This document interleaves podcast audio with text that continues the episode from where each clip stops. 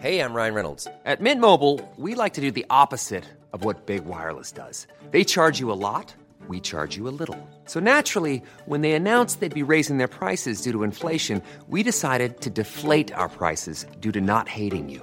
That's right. We're cutting the price of Mint Unlimited from $30 a month to just $15 a month. Give it a try at mintmobile.com slash switch. $45 upfront for three months plus taxes and fees. Promo rate for new customers for limited time. Unlimited more than 40 gigabytes per month. Slows. Full terms at mintmobile.com. Heraldo Radio.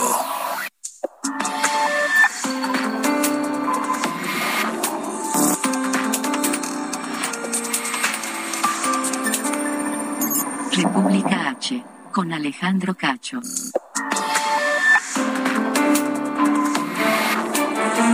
La primera quincena de enero se ha ido rapidísimo. Yo soy Alejandro Cacho y le agradezco que nos acompañe y le pido, le pido que se quede en sintonía de El Heraldo Media Group a través de la cadena nacional de Heraldo Radio en los 32 estados de la República, 32 entidades, 75 ciudades, 99 frecuencias de radio en el país, también en Estados Unidos, en el sur de Texas, en eh, Georgia, en eh, Illinois, Chicago, por supuesto, en eh, San Diego también nos escuchan. Saludos a quienes nos ven y nos escuchan por el otro lado de la frontera. Ya que nos, ya que hablamos de quienes nos ven, pues saludos a quienes nos siguen a través de la televisión en el canal 10 de televisión abierta en el Valle de México o 151 de ICE, 151 de Sky en todo el país, lo mismo que en el 606 de Star TV y el 161 de Sky. Le repito, yo soy Alejandro Cacho y le pido me permita acompañarle donde quiera que se encuentre. Si está en casa ya descansando, preparándose para el fin de semana, permítame acompañarle o si va manejando en su coche rumbo a la casa o rumbo al fuera de la Ciudad de México tal vez, o en la oficina, como algunos de nosotros, porque esta noche, esta noche no podemos ignorar lo que sucede en materia de COVID, especialmente aquí en la Ciudad de México, donde vamos a cerrar la semana en semáforo verde. Vamos a continuar en semáforo verde a pesar de que ya hay saturación de hospitales. Detendremos los detalles. Mientras, en varios estados de la República se siguen reportando récords de contagios. Por segundo día consecutivo, Sonora batió su propia marca de contagios de coronavirus. Pero también Nayarit y también Guanajuato registraron cifras récord por contagios de COVID en las últimas 24 horas. También esta noche hablando aparte del COVID, hablaremos, platicaremos con la gobernadora de Colima, Indira Vizcaíno, porque ya ha presentado cinco, cinco demandas en contra de distintos funcionarios de su antecesor, José Ignacio Peralta, del gobierno anterior allá en Colima. La última fue presentada esta semana por un desvío de 400 millones de pesos en la obra del C5 de seguridad allá en Colima. Así que no se despegue de República H esta noche de viernes. Comenzamos.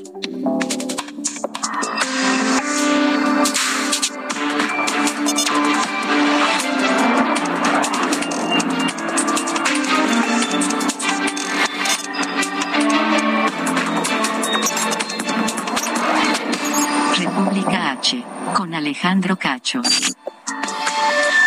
Bueno, ¿qué le cuento? Hace menos de dos semanas, el presidente López Obrador decía que no había cuarta ola de contagios de coronavirus. ¿Que cuál cuarta ola? Que sí, había un repunte en los, en los casos, en los contagios, pero que no había una cuarta ola. No. Sara, buenas noches. ¿Cómo vamos de contagios en las últimas 24 horas? Cifras de la Secretaría de Salud revelan que en las últimas 24 horas se registraron 44.293 contagios y 195 defunciones por COVID-19 en México. 44.293. Por tercer día en esta semana, los contagios en 24 horas estuvieron alrededor de los 44.000 casos nuevos. Ahora, ¿cuál es el acumulado de contagios en el país entre el sábado 8 de enero y hoy viernes 14, es decir, en esta semana, Sara? De acuerdo con la Secretaría de Salud, entre el sábado 8 de enero y hoy viernes 14 de enero, se registraron un total de 218.951 contagios y 924 fallecidos a causa del COVID-19 en México. 218.951 contactos, contagios y 924 muertes. ¿Y no estamos en la cuarta ola? Les tengo noticias. Apenas estamos entrando en la cuarta ola. A pesar del número de contagios que se ha registrado en esta semana, el gobierno de la Ciudad de México informó que seguiremos en semáforo verde. Pese a que se reportaron aumentos en contagios y en hospitalizaciones. Claudia Sheinbaum, la jefa de gobierno, dijo que la Secretaría de Salud Federal, la que encabeza el doctor Alcocer, el de los tecitos y el vaporru, en donde trabaja Hugo López Gatel, el zar anti-COVID, que no ha servido para nada más que para confundir a la gente. Bueno, pues esa secretaría trabaja en una nueva estrategia para medir, para medir los casos y en qué momento mover el semáforo epidemiológico. Así lo dijo la doctora Claudia Sheinbaum sería hasta la siguiente semana donde nos darían el color del semáforo.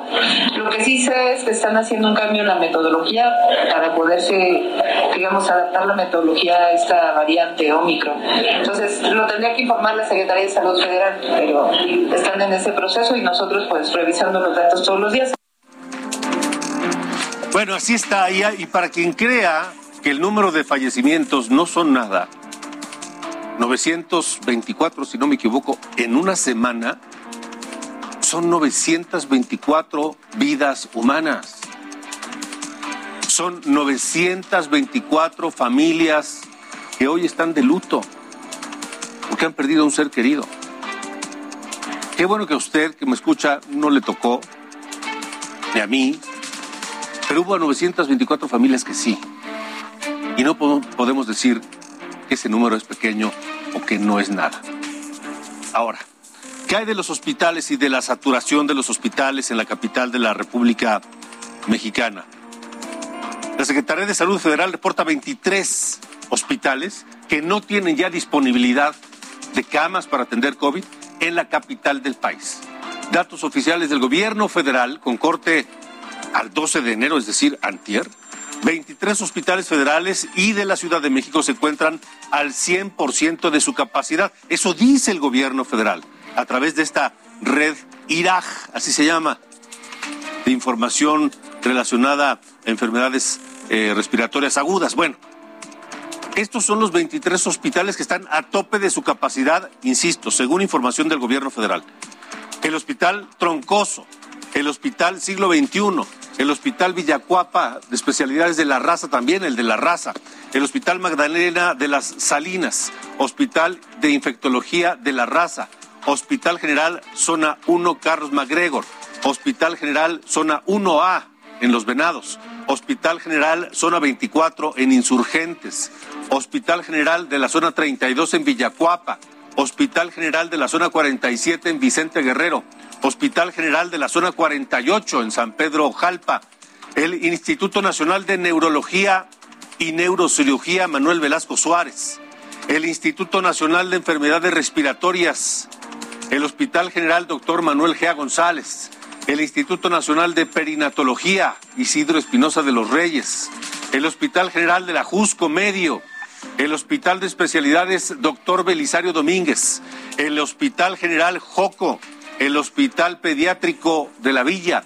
el Hospital General Tláhuac, el Hospital Central Militar, ya no tiene cupo, y el Hospital Central Militar de Especialidades de la Mujer y Neonatología. Ya no hay lugar en todos esos hospitales y son datos del gobierno federal. Pero el gobierno de la Ciudad de México informa algo distinto, que en la Ciudad de México y en el Valle de México no hay saturación hospitalaria para atender pacientes con COVID. Dice el gobierno de la capital de la República al corte de ayer que aquí se tienen cerca de cuatro mil camas disponibles en hospitales públicos, de las cuales 999 están ocupadas, una cuarta parte, por lo que se cuenta con espacio suficiente para poder atender a los casos nuevos que lo requieran. Vamos ahora a Nuevo León, donde nos escuchan en Monterrey y toda su área conurbada en el 99.7 del FM. Saludos, Monterrey. Esta noche se rompió récord de contagios y el gobierno sigue dando tumbos. Samuel García no sabe qué hacer. Ya están acumulados 27 mil solo en una semana. Daniela García, ¿cómo estás? Buenas noches. Muy buenas noches, Alejandro. Pues sí, como bien lo mencionas, tan solo en esta semana se sumaron 27.597 nuevos contagios de COVID-19. Esto, pues de acuerdo a los mismos datos de la Secretaría de Salud en la entidad. De hecho, pues enero ubica ya como el mes con más acumulación de casos nuevos de la enfermedad desde los pasados 24 meses y eso que pues apenas van 14 días. Nuevamente, eh, pues este viernes la entidad casi alcanzó los 5.000 contagios en tan solo 24 horas y esta es la segunda cifra más alta de casos registrados en Nuevo León desde marzo del 2020. Hay que mencionarlo también, Alejandro, todos los récords pues, se han roto tan solo durante los primeros 14 días de este año 2022. Y bueno, igualmente mencionar, se registra un incremento en el número de personas hospitalizadas Hoy suman 461 personas internadas en algún hospital de la localidad, 42 más que el día previo. De estos eh, 461 personas, 71 se encuentran conectados a un ventilador mecánico por complicaciones de esta misma enfermedad. Y bueno, mencionar también que la ocupación hospitalaria ha crecido en un 100% si se compara con el cierre del año 2021. Pese a eso, pues ya lo mencionabas tú también, Alejandro, la autoridad de Nuevo León pues mantiene los mismos protocolos de salud desde prácticamente finales de diciembre del 2021. Esto incluye las clases en formato híbrido o mixto con opción presencial si los padres de familia así lo deciden. El aforo está limitado al 50% en todos los establecimientos comerciales y negocios y bueno, el uso de cubrebocas es obligatorio en todo momento. Será hasta el domingo cuando la autoridad actualice sobre el estatus de la enfermedad en el estado, aunque nos espera que se haya algún cambio o anuncios nuevos durante la conferencia que se lleva a cabo los domingos por la mañana, pese a la alta en contagios y el incremento de hospitalizaciones, que también es importante mencionarlo, la ocupación hospitalaria ronda el 23% actualmente en el estado de Nuevo León. Pues situación complicada, situación complicada y ante este aumento exponencial de los casos allá en Nuevo León, pues parece que para el gobierno no está pasando nada, ¿no? Como te mencionaba, Alejandro, exactamente los protocolos no, pues no, cambian. de hecho, el, gobierno mantiene al, al, Estado de Nuevo León en un semáforo amarillo, a pesar de estos incrementos tan importantes en casos y en hospitalizaciones. Eh, las muertes pues se mantienen más o menos estables y esto ha llevado a la autoridad a que se mantenga en este semáforo amarillo sin anunciar algún cambio importante, buscando pues promover la apertura económica y el regreso a clases opcional pero se mantienen abiertas las escuelas al menos hasta este momento y en efecto nos espera que haya cambios este domingo en cuanto a los anuncios. Estaremos atentos. Daniela García, gracias. Estamos pendientes, Alejandro. Muy buenas noches. Hasta luego, buenas noches. Ahora vamos a Jalisco, donde nos escuchan en Guadalajara y toda el área metropolitana por el 100.3 de FM. Ayer reportaron su peor día, su peor día en toda la pandemia en materia de contagios. Y hoy también hay novedades. Mayeli Mariscal, te escuchamos. Buenas noches de viernes. Hola, ¿qué tal? Muy, buenas noches, Alejandro, todo el auditorio. Pues así es, desde eh, Jalisco los casos de COVID-19 se han ido en aumento. Tan solo el día de ayer, más de 2.500 casos reportó este sistema Radar Jalisco, casos activos confirmados. Y prácticamente toda la semana, tanto lunes y martes, alcanzaron los 2.000 casos y esto pues está colapsando los sistemas eh, telefónicos de solicitud de pruebas de detección de COVID-19. El gobernador de Jalisco pide paciencia, aunque eh, pues los ciudadanos están marcando a las líneas y él insiste que sí hay pruebas suficientes para realizar a la población. Sin embargo, pues están colapsadas las líneas y esto ha incrementado la demanda en los sistemas privados de aplicación de pruebas Adicionalmente, comentar que a partir de este viernes inicia esta obligación de portar el certificado de vacunación o bien una prueba PCR con no mayor de 48 horas para presentarla en lugares de eventos masivos, sobre todo bares, casinos, eh, también en algunos estadios en donde se realicen eventos. Hay que recordar, los estadios están eh, permitidos al 60% de su foro y bueno, eh, además la situación en estos momentos están eh, generando también campañas de aplicación de dosis de refuerzo.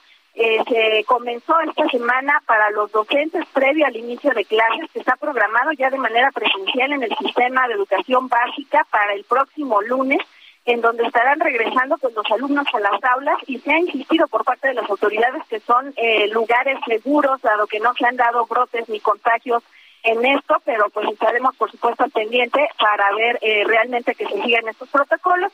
También eh, compartirles que se realizó una jornada especial el día de hoy en donde se vacunó también a algunas otras especialidades de personal de salud, terapeutas, enfermeros y bueno, trabajadores sociales que tienen que ver con la atención al público, se les aplicó la dosis de refuerzo el día de hoy. Eh, este fin de semana continúa todavía la aplicación de dosis de refuerzo también para docentes en el auditorio Benito Juárez y eh, pues ya el próximo lunes, repito, estarán regresando a las aulas los alumnos de educación básica. Alejandro, esa es la información. Pendientes entonces de lo que ocurra, Mayeli Mariscal, gracias. Excelente noche para todos. Igualmente, buena noche. Vamos a Sonora. También se han roto récords de contagios diarios de COVID en las últimas 24 horas. ¿Cuántos? Cuéntanos, por favor. Nuestro corresponsal allá, Gerardo Moreno, tiene la información. Gerardo. Hola, ¿qué tal? Buenas noches. Es un gusto saludarlos desde Sonora, Alejandro. Eh, como bien comentas, el día de hoy, de nueva cuenta, la Secretaría de Salud Estatal informó que este 14 de enero se confirmaron 1.316 personas que dieron positivo al COVID-19, lo cual representa de nuevo un récord de contagios para un solo día desde que inició la pandemia. Se platicó que los nuevos contagios se presentaron en 799 mujeres y 517 hombres, y con esto ya se cumplen tres días consecutivos donde se superan los mil contagios en tan solo 24 horas ya que el día de ayer, 13 de enero, se confirmaron 1.139 y el día anterior, el 12, fueron 1.188. En Sonora ya se acumulan un total de 132.229 personas que han dado positivo al COVID-19 y la gran mayoría se concentran en los municipios de Hermosillo, que es la capital del estado, al sur en Cajeme y al norte en Nogales. Además, este 14 de enero también se confirmaron dos muertes más a consecuencia del COVID, por lo cual ya suman un total de 9.216 defunciones desde que inició la pandemia, 11 en los últimos días. Durante las primeras dos semanas de este 2022 se han confirmado en Sonora un total de 8.800 personas que dieron positivo al virus, eh, pronunciando lo que es ya la cuarta ola de contagios en el estado. Te platico que ante esto la Secretaría de Salud anunció que estará recorriendo todos los establecimientos comerciales de servicio y de entretenimiento durante este fin de semana para verificar que cumplan con los aforos permitidos y se estarán colocando carteles para que se sepa la capacidad que se puede tener en cada lugar dependiendo del nivel de riesgo que existe en cada municipio, que van desde el 65% hasta el 90%. Y también pues ante el incremento de solicitudes de pruebas COVID, se anunció que en este momento se dará prioridad a las personas que tengan comorbilidades, que ya vengan con síntomas y también al sector salud. Y para el resto de personas, si tuvieron contacto, pues solamente se les dará tratamiento y ya no se les hará la prueba. Gerardo Moreno, gracias. Gracias, buenas noches. Hasta luego, buenas noches, Nayarit. Saludos también allá en Tepic, nos escucha por el 96.1 de FM. Hay un nuevo récord, ya le decía, en, en, en, Jalisco, en Nuevo León, Sonora. Ahora vamos a Nayarit. Allá lo tiene el reporte mi compañera Karina Cancino. Adelante, Karina.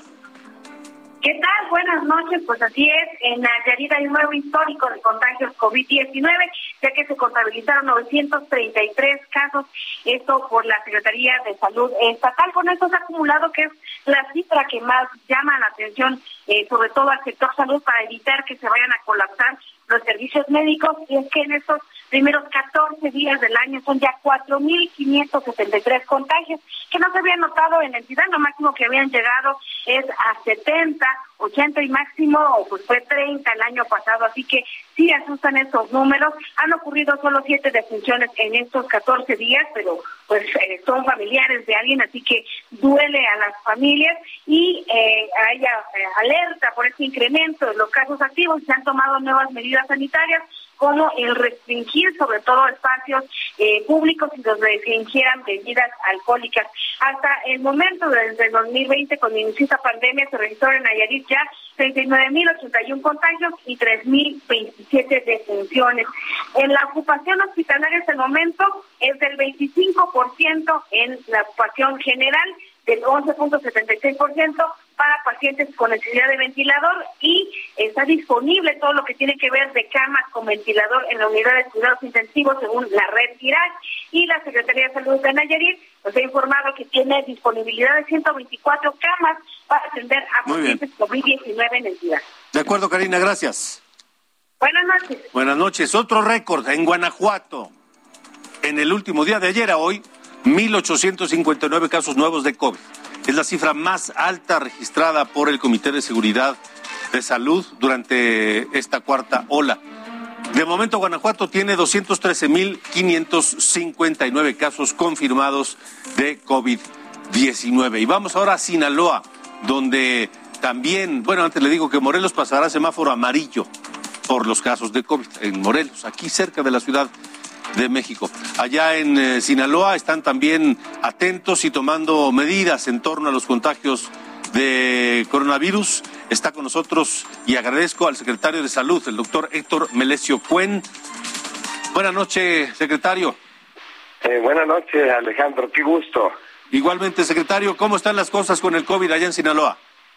Pues eh, sigue repuntando el número de contagios. Hoy de nueva cuenta, como sucedió a nivel nacional, tenemos 1.517 contagios con cuatro fallecimientos lamentables, en donde definitivamente lo que se ha reflejado aquí en el estado de Sinaloa es que aumenta el número de contagios, pero el índice de letalidad va a la baja. Eso es lo que hemos encontrado con respecto a esta nueva variante Omicron. Eh, ¿La hospitalización cómo está? ¿La disponibilidad de camas en los hospitales, eh, secretario? En, este momento de 1.570 camas eh, COVID que tenemos, están ocupadas 173, tenemos disponibilidad el 89, el 89%, Alejandro. Ahora, ¿qué medidas se están tomando en Sinaloa para evitar la, que continúen los contagios? Porque digo, qué bueno que no hay no ha subido mucho la hospitalización, qué bueno que no ha habido eh, una alza en las defunciones también, pero también los contagios hay que contenerlos, ¿no? Sí, definitivamente. Nosotros eh, tenemos las medidas usuales que no que no haya teléfono descompuesto entre la sociedad sinaloense y nosotros como autoridad de manera permanente estamos promocionando lo que son los protocolos de, de prevención. Sin embargo, también estamos muestreando ya ahorita centrales camioneras al azar, tenemos un tamizaje, a partir de mañana comenzamos en, en aeropuertos eh, también y estamos monitoreando el aire. El aire donde hemos encontrado positividad en algunos lugares, rápidamente se suspenden las acciones que hay y se sanitiza y vuelve a funcionar de nueva cuenta. Por ejemplo, encontramos en un comedor de una plaza comercial, encontramos en el aire el virus no y rápidamente ah, se suspendieron se suspendió la venta de alimentos se sanitizó volvimos a monitorear ya dando negativo está funcionando en este en este momento. Y algo muy importante que vale la pena comentar pues es eh, lo que tiene que ver con la vacunación donde nosotros eh, estamos por arriba de la media a nivel nacional. El esquema completo aquí en los sinaloenses vacunados de manera general tomando en cuenta toda la población tenemos un poco más del 65% y, y lo que tienen cuando menos una vacuna, un poco más del 71%. Sin mm. embargo, pues sabemos que eh, niños eh, abajo de 14 años no han recibido una sola dosis y todavía tenemos un poco más de 876 mil sinaloenses, o sea, casi el 29% que no tienen una sola dosis de vacuna. Sí. Ahora, estamos platicando con el secretario de Salud de Sinaloa, el doctor Héctor Melesio Cuen. Eh, secretario, me llama la atención, es la primera vez que escucho en toda la pandemia que se detectó virus en el aire de un sitio, en este caso el área de comida que nos comentaba de un centro comercial y eso refuerza la, la, recomendación de mantener ventilados los espacios. Definitivamente, Alejandro. El bicho ya está demostrado, se encuentra en el aire. En un principio nosotros estábamos temerosos nos lavamos las, manos todos los días, los alimentos que nos llegaban a casa, pues en la desinfección, al meterlos al horno microondas, perdía hasta las características como alimento. Pues hoy ya sabemos que el virus se encuentra en el aire y es por ello que nosotros estamos monitoreando el aire. Y hay positividad al respecto y hay que trabajar. Es por ello que eh, dentro de los protocolos eh, que existen para la prevención del contacto de esta enfermedad, la ventilación de los lugares cerrados juega un papel fundamental y se tiene que estar monitoreando. Pues, eh, secretario, permítanos mantener la comunicación para estar pendientes de lo que ocurra allí en Sinaloa. Por supuesto, estoy muy agradecido que me des esta oportunidad y, un saludo para todas y todos. Gracias, Alejandro. Igualmente, gracias. El doctor Héctor Melesio Cuen, el secretario de Salud de Sinaloa. Vamos a hacer una pausa, tenemos un corte, platicaremos con la gobernadora de Colima acerca de la quinta denuncia que se presenta contra su antecesor, contra el gobierno anterior de José Ignacio Peralta. Le estaremos dando detalles del porqué. Y eh, vamos a hablar, ¿cuánto, sabe, se, se han puesto ustedes a hacer cuentas cuánto le cuesta cuidarse la pandemia entre los cubrebocas, los desinfectantes, las pruebas, etcétera? Y en Ecatepec comenzaron las sanciones a quien no use cubrebocas. Vamos a una pausa. Esto es República H. Continuamos. República H con Alejandro Cacho. Heraldo Radio.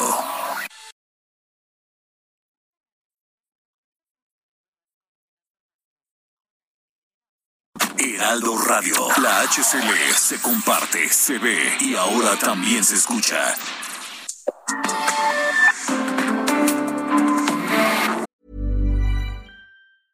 Ryan Reynolds here from Mint Mobile. With the price of just about everything going up during inflation, we thought we'd bring our prices down. So to help us, we brought in a reverse auctioneer, which is apparently a thing. Mint Mobile unlimited premium wireless. Ready to get 30, 30, bit to get 30, bit to get 20, 20, 20, bit to get 20, 20, bit to get 15, 15, 15, 15 just 15 bucks a month. So, Give it a try at mintmobile.com/switch. slash $45 up front for 3 months plus taxes and fees. Promo rate for new customers for limited time. Unlimited more than 40 gigabytes per month slows. Full terms at mintmobile.com.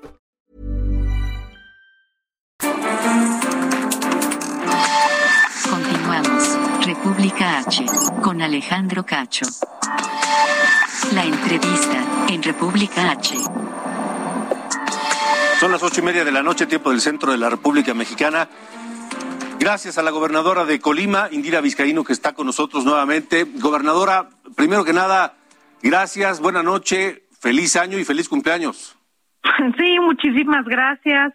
Muy buenas noches, con el gusto de saludarles nuevamente. Gracias, gobernadora. Eh, pues eh, vamos a interrumpir un poco el cumpleaños para hablar de las eh, demandas, cinco ya, contra distintos funcionarios de la administración anterior allá en Colima. La quinta hace apenas unos días. Sí, pues como nosotros lo fuimos diciendo desde el proceso de transición y a partir Sí. de que tomamos protesta el primero de noviembre, no íbamos a dejar pasar nada que fuese una irregularidad cometida eh, con los recursos públicos de las y los colimenses. Hemos encontrado indicios de acciones que pudiesen eh, constituir eh, irregularidades o ilegalidades y por lo tanto lo que hemos hecho es recabar pruebas y presentar las denuncias correspondientes eh, en el Instituto, por ejemplo, de Suelo y Vivienda, en donde encontramos que se vendieron predios por debajo del costo, pero que después se adjudicaron a funcionarios mismos, en el tema relacionado con el desvío de 400 millones de pesos de un crédito que se pidió para la infraestructura del C5 y que se utilizó en algo distinto. Y así hemos estado trabajando estos temas y lo seguiremos haciendo. Yo no descarto que sigamos encontrando inconsistencias o decisiones que se hayan tomado de manera inadecuada, pero también estaremos siguiendo los procesos. Es decir, somos conscientes que nuestra responsabilidad es presentar las denuncias y que luego pasa a manos de otras autoridades, pero estaremos dando seguimiento puntual buscando que las mismas avancen. Sí. ¿A cuánto asume el, el, el, el, el monto de, lo, de las irregularidades detectadas hasta este momento, gobernadora? Bueno, como irregularidades eh, como tal, yo creo que estamos hablando de alrededor de 600, 700 millones de pesos. Además de eso, pues lo que hemos dicho en muchas ocasiones que en las deudas no reconocidas pero existentes con proveedores, etcétera, con eh, impuestos que se dejaron de pagar desde el 2016, entre otros, pues estamos hablando de cerca de 9 mil millones de pesos. Uf, es muchísimo dinero para un estado como Colima, ¿no? Es muchísimo dinero si consideramos que Colima tiene un presupuesto anual de 18 mil millones de pesos, es decir, más del 50% está comprometido y eso sin pensar o sin tomar en cuenta la deuda a largo plazo, que también pues es una responsabilidad que asciende a más de los 3 mil millones de pesos. Ahora, gobernadora Indira Vizcaíno, ¿a qué, funciona, a qué exfuncionarios eh, involucran estas irregularidades detectadas hasta ahora? Bueno, hasta el momento eh, es eh, hacia algunos directores que estaban en la Secretaría de Infraestructura y Desarrollo Urbano, pero yo no descarto que en el avance de los procedimientos vayamos también a encontrar hacia algunos secretarios del gobierno del estado, que podría ser en esa misma secretaría o podría ser incluso en las secretarías de Administración y Finanzas, por ejemplo, en lo que refiere a los desvíos. ¿En alguna en alguna de estas estaría involucrado el exgobernador Peralta?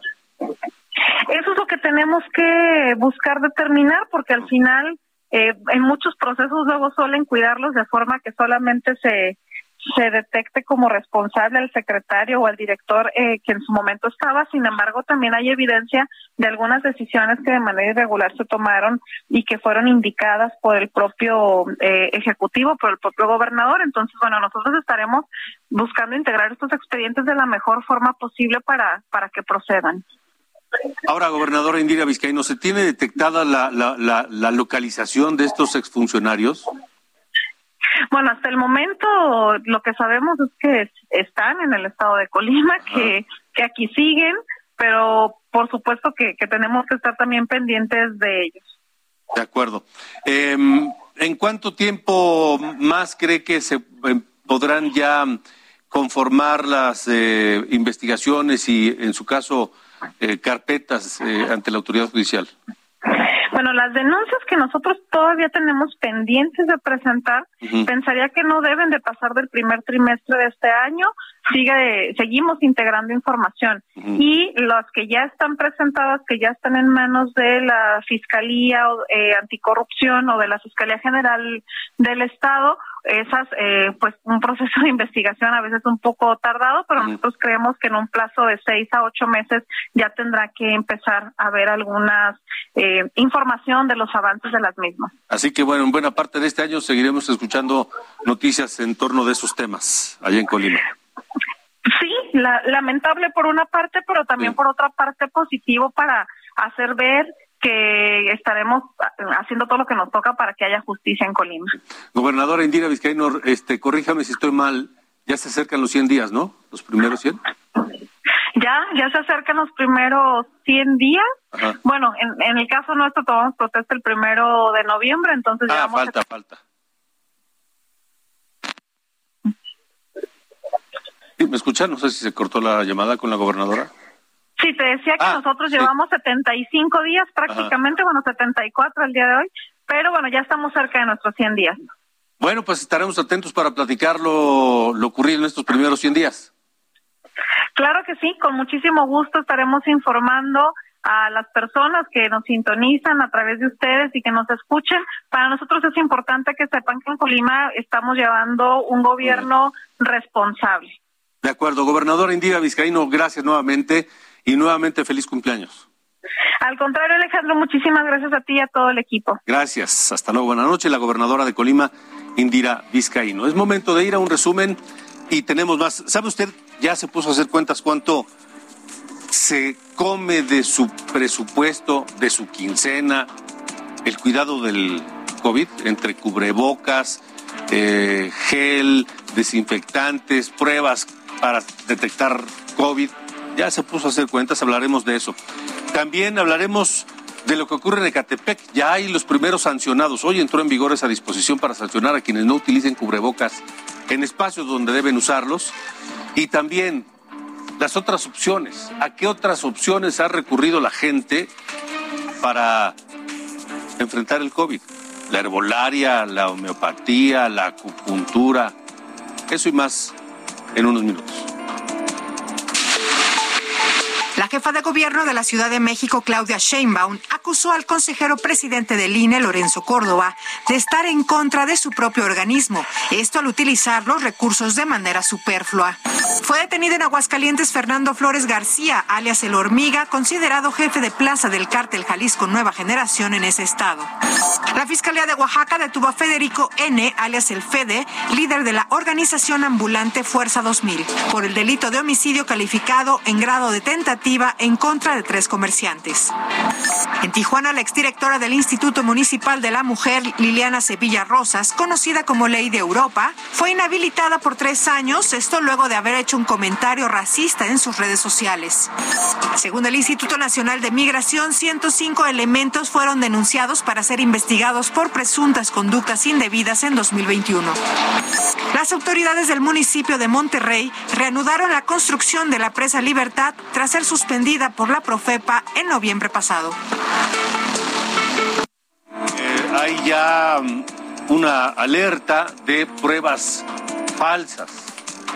Están aplicando y vendiendo pruebas falsas. Le vamos a decir cuáles son. La Secretaría de Salud en México, la Secretaría de Salud del Gobierno de México, redujo a siete los días de aislamiento por COVID. Antes eran 14, ahora son siete. Cofepris, mientras tanto, autorizó el uso de emergencia del tratamiento de tabletas Paxol, Paxlovid, Paxlovid de Pfizer en contra del el COVID. Su uso requiere receta médica para evitar la automedicación o la venta irregular. Sin embargo, Cofepris, en otra cosa, también alertó sobre la venta ilegal de un medicamento que se llama Molnupiravir. Esta píldora de COVID que fabrica el laboratorio Merck recibió la aprobación para uso de emergencia hace unos días, el 7 de enero, pero ya hay denuncias sobre medicamentos pirata que se venden como Molnupiravir y que no lo son. Hay que tener mucho, mucho cuidado en torno de todo esto. Pero por si algo nos faltaba, la Secretaría de Salud en la Ciudad de México, a través de la Agencia de Protección Sanitaria, informó que se han identificado nueve marcas de pruebas rápidas para detectar coronavirus que no están autorizadas por COFEPRIS y que se venden en redes sociales. Se informó que no se debe comprar estas pruebas y aquí le voy a decir cuáles son. Son las pruebas de las marcas Covistix, la Reali Novel Coronavirus, el kit de detección de antígenos, la prueba rápida de antígenos SARS-CoV-2, la SARS-CoV-2 IgG, IgM Rapid Test, el FASTEP tampoco debe utilizarse, la VivaDiag, el HotGen COVID-19, el antigen Schnell Test PE1, el One Step Test por, eh, para SARS-CoV-2, antígeno. Ninguna de estas son pruebas autorizadas por COFEPRIS y que se venden ya en redes sociales. Y ya que hablamos de pruebas y medicamentos, algunas familias contagiadas pues han decidido recurrir a otras alternativas para enfrentar este, este padecimiento, el coronavirus, el COVID. Patricia estuvo 18 días intubada. Las secuelas del COVID la dejaron prácticamente paralizada. Sin embargo, su familia asegura que gracias a la medicina alternativa recobró el movimiento y su recuperación ha sido más rápida. Rosalba explica que en el 2021 toda su familia se contagió y aunque era escéptica de los efectos de la medicina alternativa, fue gracias a ella que no llegó a un hospital a pesar de tener un problema crónico en los pulmones. Sin embargo, reconocen que nunca abandonaron la medicina convencional que el médico recetó para el manejo del COVID. La verdad es que sí vimos avances, sí vimos avances en la recuperación de mi mamá y ahorita ya está caminando, recuperó el movimiento, obviamente no se debe su recuperación no se debe completamente a estas alternativas, sino es a una serie de cosas que, que también pues acompañadas de la fisioterapia, acompañadas del medicamento, de sus ejercicios continuos, se ha logrado este avance. Fue para mí muy, este, primero doloroso, pero satisfactorio, porque logré mantenerme en casa sin, sin pasar los estragos que, comúnmente la gente pasa de eh, tener dificultad para respirar gracias a este tratamiento. Sí, entonces él, yo le, le indicaba qué malestar sentía y pues él colocaba las, las agujas donde debía. El doctor Gustavo Aguilar, especialista en homeopatía y doctor en inmunología, afirma que en México la medicina alternativa ha estado presente como terapia complementaria para la atención de la población. Sin embargo, esta solo debe de ser recomendada y supervisada por un experto. Reitera que la población no debe automedicarse. Probablemente una persona sin una preparación médica y sabiendo manejar medicamentos homeopáticos o sabiendo manejar herbolaria o sabiendo manejar algo de acupuntura puede curar cosas, sí, definitivamente, pero no puede ubicar la gravedad de un paciente, no puede decir hasta aquí llegué tanto la herbolaria, tanto como la medicina homeopática, tanto como la acupuntura, tiene limitaciones, ¿no? Comunidades indígenas donde el sistema de salud no ha sido capaz de llegar han optado por recurrir a la herbolaria para combatir la pandemia del COVID. Leticia y Rosalinda, mujeres de la comunidad indígena en Oaxaca y Chiapas, que integran la red de cooperativas del sur, se dedican a recuperar recetas milenarias, ya que afirma se carece de un acervo bibliográfico de la herbolaria. Pues es importante rescatar estos, estos escritos, plasmarlos en papel, porque eh, hemos visto que en esta región, con las tejedoras que hemos con las que trabajamos, cada vez están yendo, ya no se están muriendo y, y pues no tenemos, a veces no logramos rescatar ese, ese conocimiento que tiene, esa experiencia que tiene y, y se va y ya no, ya no, no tenemos. Entonces, y es una tarea nuestra que tenemos pendiente. La homeopatía es una de las ramas de la medicina alternativa que fue incorporada oficialmente al sistema de salud mexicano en 1896 y ratificada en 1928. A nivel mundial se practica en 66 países, principalmente en Europa Oriental y Asia, destacando la India. Verónica Macías, Heraldo Televisión. En Aucalpan, Estado de México, solicitantes de prueba COVID, pues ya no hay allá, los mandan a la Ciudad de México y de hecho, fue cerrado un módulo de atención allá en Naucalpan, ubicado afuera de la presidencia municipal, porque no había pruebas. Pese a ser el cuarto municipio con mayor número de contagios en el Estado de México, no hay pruebas. De Naucalpan vamos a Ecatepec, donde ya comenzaron a sancionar a quien no utilice cubrebocas en lugares donde se debe utilizar. Gloria Peña, tú estás allá en Ecatepec. Adelante, buena noche. ¿Qué tal Alejandro? Muy buena noche. Te saludo justamente desde la explanada municipal de Ecatepec, de, Ecatepec, donde el día de hoy inició la reforma que sanciona a las personas que no usen correctamente el cubrebocas.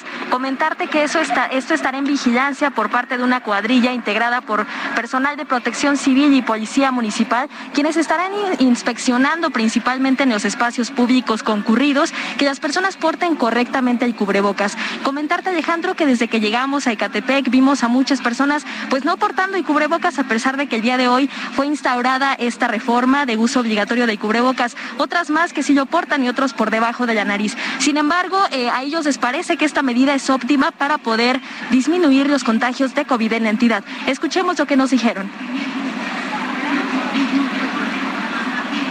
Pues a mí se me hace muy buena idea porque a base de eso, o sea, nos cuidamos todos, o sea, no nada más estamos pensando sino en nosotros, sino nos ponemos a pensar en todos y es muy difícil perder a un familiar por esta situación. Pues de alguna forma tenían que entender, digo, ya este, muchos cumplimos con las medidas y no se me hace gusto que por algunas personas se estén contagiando, entonces está bien que, que los guarden. A lo mejor puede ser un poquito drástico, pero si, si, solo así vamos a entender, pues está bien. Pues yo pienso que sí son necesarias porque pues la gente no lo usa y si lo usan lo usan de forma incorrecta. Entonces pues vaya, es necesario tomar esas medidas para evitar el contagio. Alejandro, si bien esta es la entidad del Estado de México más afectada por la pandemia, el día de hoy pues se instaura esta medida para que las personas puedan portar correctamente el cubrebocas en todos los espacios públicos. Comentarte que tuvimos oportunidad de platicar con César García, quien es secretario del ayuntamiento, sobre esta nueva medida y la persona detenida por no cumplirla y esto fue lo que nos mencionó. La célula realiza recorridos principalmente en vías principales, en plazas comerciales, en mercados, en tianguis. Eh, el día de hoy, bueno, se llevó a cabo el recorrido con la célula COVID. Tuvimos un, el primer detenido, fue una persona que se le invitó formalmente, primero se le hizo la amonestación de que portara el cubrebocas, no hizo caso, se portó un poquito ahí grosera esta persona y bueno, tuvo que actuar como tal el área de salud dándole indicación a la Policía Municipal para que, bueno, pudiera ser remitido a la Oficialía Conciliadora y Calificadora de las Américas, donde se instaló un área específicamente para las personas que sean remitidas por el tema del uso incorrecto o bien el uso obligatorio del cubrebocas. Eh, se le puso una sanción de ocho horas a esta persona y bueno, aún sigue ahí en la oficialía hasta que se, se termine o termine de dar cumplimiento a las ocho horas de arresto. Porque también tomemos en cuenta y recordemos que esto no es una situación de una multa. Se trata de que no haya un tema económico de por medio para evitar también cualquier tipo de corrupción o cualquier situación para las personas, Alejandro, que no porten correctamente el cubrebocas, serán acreedores a dos tipos de sanciones. La primera es eh, trabajo comunitario de uno a cinco horas o eh, de dos a ocho horas eh, de, arresto. para las personas también no se les podrá interponer una sanción económica, por lo que las autoridades piden que en caso de que los servidores públicos pidan dinero, pues sean denunciados. Esa es información que te tengo, Alejandro. Gloria Peña, gracias. Gracias. En Ecatepec. Y precisamente para la prevención contra el COVID, le decía, ¿cuánto nos cuesta? Llevamos dos años gastando en cosas que no estaban en nuestro presupuesto y que ahora tienen que ser parte de él. Este es el trabajo de Jessica Moguel. de Paola le da de comer a cuatro integrantes de la familia, ella, sus dos hijos y su esposo. Venden productos de limpieza, pero con la llegada de la pandemia ampliaron la oferta para hacer un kit contra el COVID. Pues todos los líquidos, cloro, cubrebocas, gel antibacterial, sanitizante, eh, pues sí, muchos cubreboca de tela más que nada. La idea surgió cuando buscaba precios más accesibles, pues en casa cada integrante de la familia gasta 500 pesos a la semana en productos desinfectantes. Porque diario, diario, diario, entonces, y más el sanitizante que está, llegas y todo te rocías, aparta la ropa, el jabón, porque todo a la lavadora, todo diario, diario, diario. Según la Alianza Comercial de Pequeños Comerciantes, una persona invierte alrededor de 384 pesos al mes en gel antibacterial, cubrebocas, caretas, cloro para sanitizar áreas de trabajo, desinfectantes y jabón para manos. La cifra representa más del doble del salario mínimo vigente en la mayoría de las zonas del país. El precio se incrementa a 1.536 para una familia de cuatro personas como la de Paola, por lo que en un año tendrán que desembolsar 18.400 232 pesos en este tipo de productos. Y del ingreso que tienen las familias de los trabajadores mexicanos sigue estando por debajo de lo que requiere para poder mantenerse en alimentos, en servicios y en salud. En este caso, los, el kit de, de productos que se requieren para evitar caer en la enfermedad de COVID. Según la última encuesta nacional de ingresos y gastos en los hogares del INEGI, solo para cuidados de la salud el gasto trimestral de un hogar tuvo un aumento del 40.5% respecto a 2018. Para economizar en casa, médicos de primer contacto COVID recomiendan adquirir solo productos que hayan comprobado su efectividad. Dada la evidencia de la supercontagiosidad que, que, implica otras variantes, sí se ha sugerido el no confiarnos al uso de mascarillas de tela e inclusive por ahí ya empiezan a sugerir no confiarnos al uso de mascarillas quirúrgicas. Jessica Moguel, Heraldo Televisión. Fíjese, cuidarnos contra el COVID cuesta el doble del salario mínimo. Y luego el gobierno sale con que come frutas y verduras y que es la mejor manera de protegerte contra el COVID. ¿Y cuánto cuestan las frutas? ¿Cómo han subido las verduras? Eso no hablan. Bueno, vamos a Morelos, paso a semáforo amarillo. A partir del 17 de enero, el lunes, ante el aumento de contagios. La Secretaría de Salud de Morelos pidió reforzar las medidas preventivas y vacunarse. En Morelos hay 80% de la población solo con una dosis. y se recalcó que la atención en las clínicas de salud está garantizada para toda la población. Vamos a un resumen. El secretario de Gobernación, Adán Augusto López, descartó que el aumento de contagios por Omicron provoque una desaceleración económica en el país. En Hidalgo se ha registrado un aumento de 1.720% de contagios de COVID-19. Según la Secretaría de Salud del Estado, el 97% de los casos han requerido tratamiento ambulatorio. En Quintana Roo, el gobierno estatal obligó a los municipios a suspender sus tradicionales carnavales ante el incremento de casos de COVID-19, entre los que se encuentran Cancún, Cozumel, Chetumal e Isla Mujeres. La Secretaría de Salud de Tamaulipas limitará a 25% el aforo de conciertos y espectáculos al aire libre, así como el de los salones de eventos como medida para frenar los contagios de COVID. Las autoridades de Yucatán determinaron pasar a semáforo amarillo, por lo que suspendieron los eventos masivos hasta el próximo 15 de febrero. Esto debido a la ola de contagios de COVID-19. Morelos, en República H. El escándalo de la fotografía del gobernador de Morelos, Cuauhtémoc Blanco, con tres jefes del narcotráfico, sigue causando repercusiones y sigue eh, presionando una investigación. Ya el fiscal general de Morelos, Uriel Carmona, aseguró que la investigación hacia el gobernador Cuauhtémoc Blanco por esta relación será neutral. Garantizó que no habrá uso faccioso indebido de la institución de la Fiscalía y recordemos que fueron los 11 diputados locales de Morelos quienes promovieron la investigación en contra del gobernador Cuauhtémoc Blanco por esta fotografía cuyas circunstancias aún no están del todo aclaradas. Llegó el tema a la conferencia de prensa mañanera y el secretario de Gobernación dijo, bueno, pues que se investigue. Sí que a ver qué pasa. En la ruta 2022, antes de irnos, César Verástegui Hostos, le llaman el truco, vaya apodo, el truco, fue designado como candidato a la gubernatura de Tamaulipas por la alianza PRI-PAN-PRD. Verástegui Hostos recorrerá los 43 municipios en su precampaña. Ha sido presidente municipal de Jicotencatl en dos ocasiones, diputado federal y dirigente del PAN en Tamaulipas. En Ruta 2022 le tendremos todos los detalles el próximo lunes a las 8, así que no se lo pierda. Con eso nos vamos.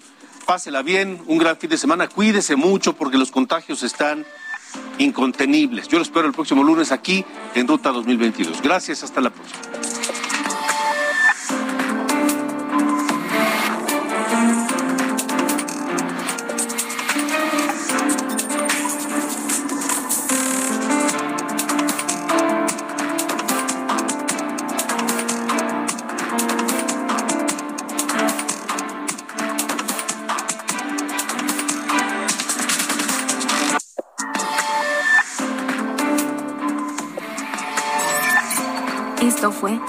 República H con Alejandro Cacho.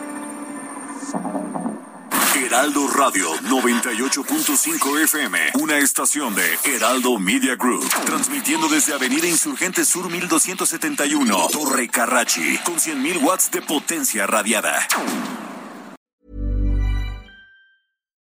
Most of us have clothes that we've loved for years, maybe even decades, but it's harder than ever to find clothes that will stand the test of time. So before you update your closet this summer, take a look at American Giant. From hoodies and t-shirts to denim and more, they've got everything you need to build a wardrobe that you'll be proud of for summers to come. American Giant is made in the USA. That ensures that they can deliver items of exceptional quality, but it also creates jobs across the country. You're not just buying clothes that last. You're helping create a lasting change in the communities where they're made and a connection to the seamsters, cutters, and factory workers who make them. Discover the American Giant difference today. Shop wardrobe essentials that last a lifetime at American-Giant.com and get 20% off your order when you use code LT23 at checkout. That's 20% off at American-Giant.com. Promo code LT23.